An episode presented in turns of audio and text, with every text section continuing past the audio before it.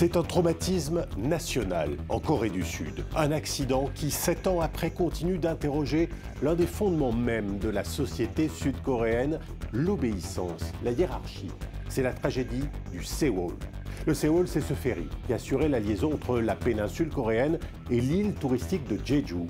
Le 16 avril 2014, le Sewol a chaviré avec 476 passagers à bord, dont 325 lycéens en voyage scolaire. Et le bilan est terrible. 304 morts. La plupart des jeunes lycéens ont péri parce qu'ils ont obéi aux consignes de l'équipage qui leur demandait de rester dans leur cabine alors que l'eau commençait à envahir le navire. Ce naufrage est une tragédie nationale. Dix jours après la catastrophe, le Premier ministre démissionne. Je me dois d'endosser la responsabilité et de démissionner en tant que responsable du cabinet. C'est ma façon de présenter des excuses.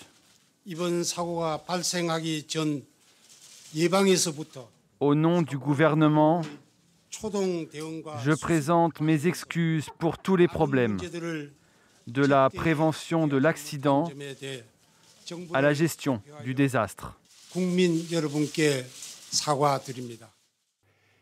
Et effectivement, les défaillances ont été nombreuses. Les consignes erronées, donc, l'attitude du capitaine, qui a été l'un des premiers à quitter le navire. Il a été condamné depuis à la prison à perpétuité. Les gardes-côtes, qui sont restés impassibles. L'armateur, qui était au courant que son bateau était surchargé. Et malgré tout, sept ans après, les causes exactes de la catastrophe restent inconnues, mais ses conséquences sont bien présentes, notamment à Hansan, la ville d'où étaient originaires les lycéens. Billet retour sur la tragédie du Séoul, c'est un reportage de Yerin Park et Florian Neymar.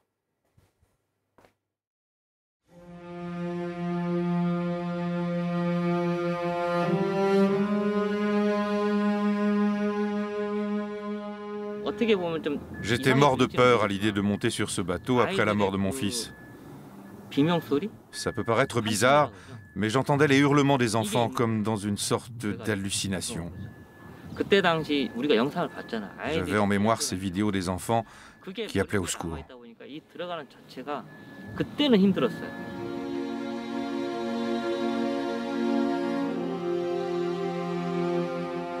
Au large de Mokpo, au sud de la péninsule coréenne, l'épave du Sewol n'est plus qu'un bateau fantôme. Sept ans après le naufrage, il continue de hanter les familles des victimes.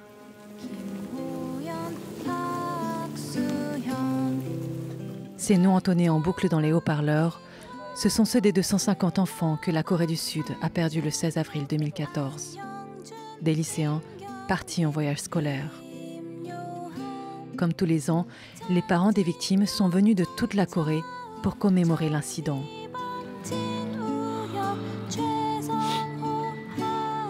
Madame Kim a perdu son fils aîné lors du naufrage. Il s'appelait Suin. Comme à l'ordinaire, je lui ai dit Je t'aime, fais un bon voyage, Dieu est avec toi, je vais prier pour toi. Amuse-toi bien. Et aussi, n'oublie pas de m'appeler.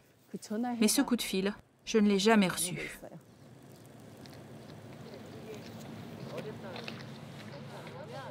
Cela fait sept ans déjà, mais je n'arrive pas à me dire que mon enfant n'est plus à mes côtés. J'ai l'impression de l'avoir vu hier seulement, qu'il va pousser la porte de chez moi, qu'il va rentrer à tout moment. Vous savez, aucun des parents ne dort bien la nuit, car ils attendent tous le retour de leurs enfants. Avec le temps, la tristesse des parents s'est aussi transformée en colère. Les familles devaient aller déposer des fleurs en mer, à l'endroit du naufrage. Mais sur place, elles découvrent que le bateau qui leur a été mis à disposition est celui des gardes-côtes. Cela même que les familles accusent d'avoir bâclé les opérations de secours en 2014. C'est l'équipage de ce bateau qui est resté inerte, avec leurs souliers bien cirés, pendant que le Seawall était en train de couler. Comment pouvez-vous dire que c'est un pays juste? Encore un peu et vous nous ferez couler sur le Seawall, nous aussi. C'est ça le gouvernement que nous avons élu?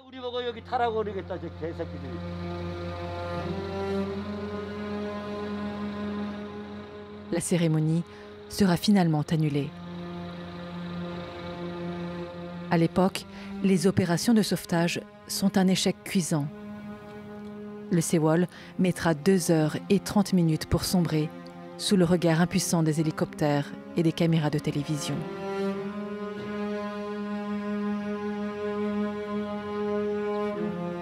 Avec lui, il emportera en tout 304 passagers.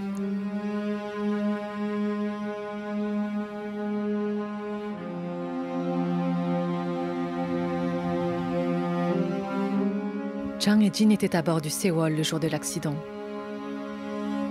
Elle fait partie des rares survivants. Avec mes amis, on était dans une grande salle qui pouvait accueillir une trentaine de personnes. Le bateau s'est incliné et on est toutes tombées du côté des hublots. La porte était ici et les hublots là. Mais il s'est incliné comme ça.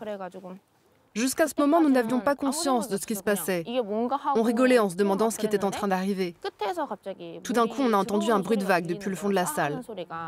Je me suis retrouvée submergée jusqu'aux genoux. Mais on avait reçu l'ordre de rester immobile et je n'ai pas vraiment pensé à sortir de là. Puis j'ai entendu les hurlements de mes amis et les compartiments se sont tous effondrés. Nous nous sommes retrouvés dans une situation où nous n'avions plus d'autre choix. On devait s'échapper. Presque à la dernière minute, une amie m'a aidé d'en haut pour me sortir de là. C'est difficile à croire.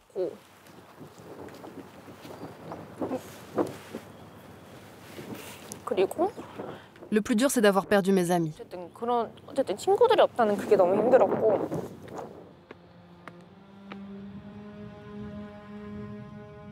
De nombreux rescapés ont gardé de lourds traumatismes, les poussant parfois à des tentatives de suicide. Chang Jin a transformé ses peurs en vocation. Elle est aujourd'hui infirmière et souhaite à terme devenir pompier pour sauver des vies. Pour les parents des victimes, la vie n'a plus qu'un seul but, faire toute la vérité sur la catastrophe du Sewol. Surcharge et travaux illégaux effectués sur le bateau, départ en plein brouillard, collision. Malgré plusieurs enquêtes, les causes exactes de l'accident restent floues. En plein naufrage, le capitaine est l'un des premiers à s'échapper du navire. Pourquoi les passagers ont-ils eux reçu l'ordre de rester dans leur cabine?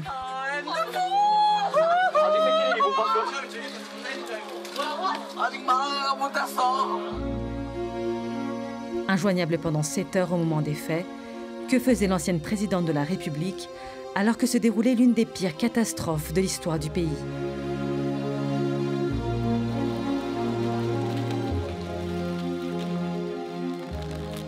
Au QG de leur association, les familles des victimes préparent une manifestation à Séoul.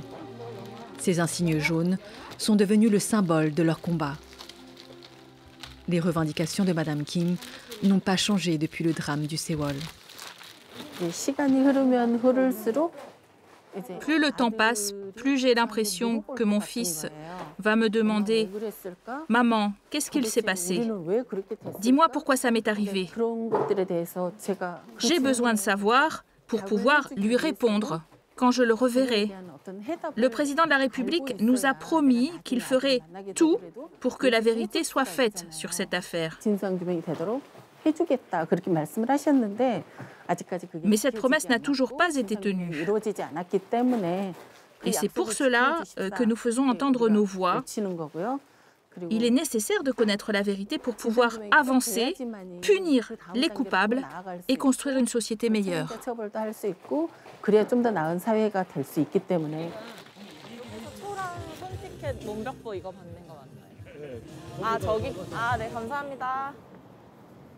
Parmi les participants, cette politicienne de 24 ans, connue pour avoir été la plus jeune membre du parti au gouvernement.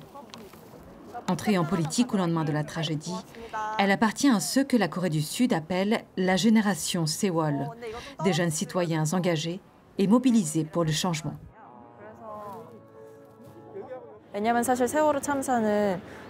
La catastrophe du Sewol n'est pas juste un triste accident.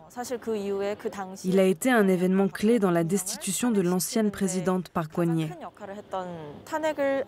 Le peuple s'était unifié dans la mise en accusation du gouvernement et je pense que la génération du Sewol a joué un rôle important dans le bouleversement politique de l'époque.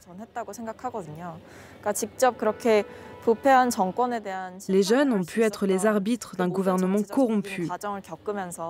Tout naturellement, cela a attisé notre intérêt pour la politique et nous a fait réfléchir sur le rôle du gouvernement ainsi que sur le chemin à prendre pour notre pays.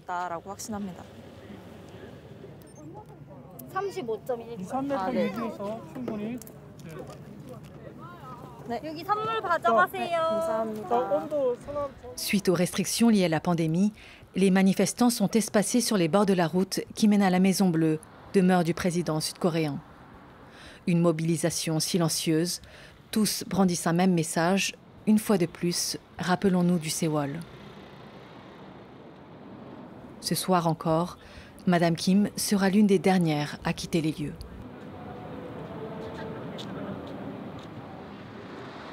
En Corée du Sud, la catastrophe du Sewol n'a pas seulement provoqué un bouleversement politique. Elle a aussi ébranlé le système hyper hiérarchisé du pays. Les victimes auraient-elles pu être sauvées si elles n'avaient pas suivi aveuglément les ordres de rester dans leur cabine? Dans ce lycée technique du sud-est de la Corée, le professeur Kim Song-yul commémore les sept ans du naufrage avec quelques conseils atypiques. L'élément le plus regrettable dans le naufrage du Sewol, c'est que les élèves ont ressenti le danger, mais sont restés dans leur cabine à cause des indications erronées qu'on leur a transmises. C'est le problème de notre système éducatif.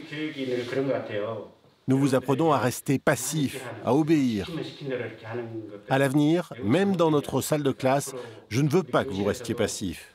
Étudiez pour votre propre intérêt, agissez selon votre propre intérêt, construisez vous-même votre avenir. Malgré ces conseils, la classe reste silencieuse.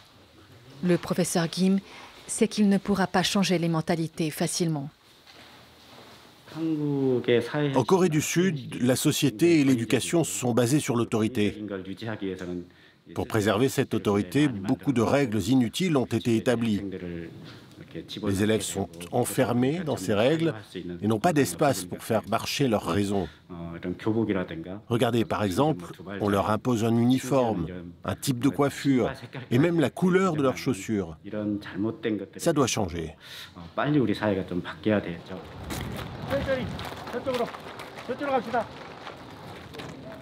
Ce matin, le professeur Kim a décidé d'emmener ses élèves sur le port de Pengmok, un des endroits les plus proches du naufrage. Au moment de l'accident, les premiers corps ont été ramenés dans ces alentours.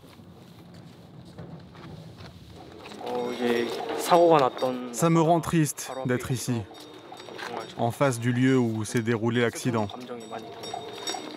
J'espère qu'il repose en paix. C'est un traumatisme. À chaque fois que je viens ici, c'est pareil.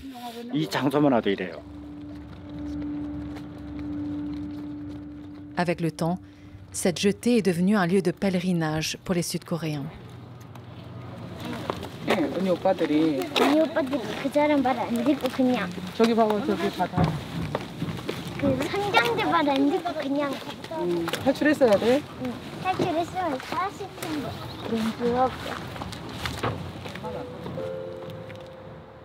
Les enfants disparus venaient de la ville d'Ansan, à 30 km au sud de Séoul, et d'un de ses lycées.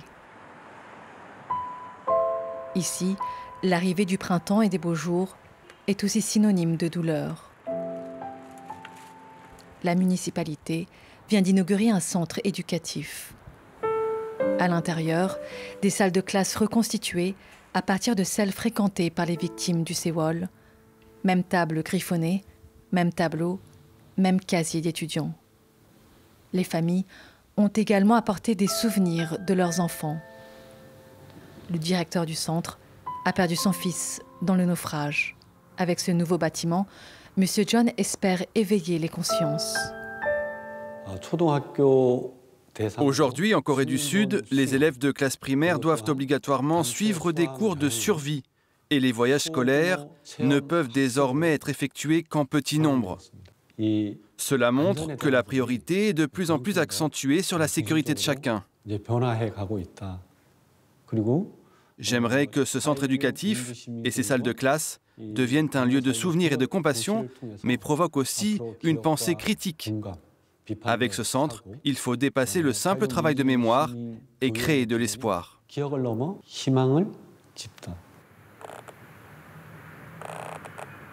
Difficile pourtant pour les visiteurs de contenir leurs émotions.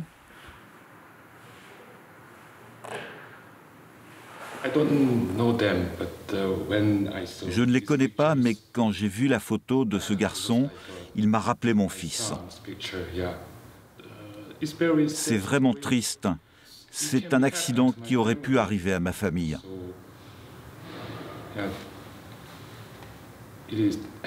Beaucoup d'années se sont écoulées.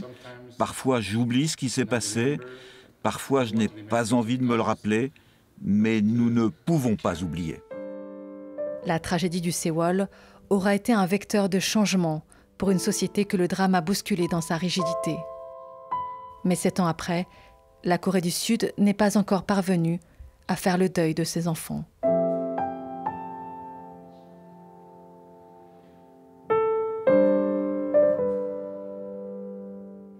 Donc pour ce reportage en Corée du Sud, un reportage que vous pourrez retrouver bien sûr sur france24.com. Je vous dis à très vite pour un nouveau numéro de Billets Retour.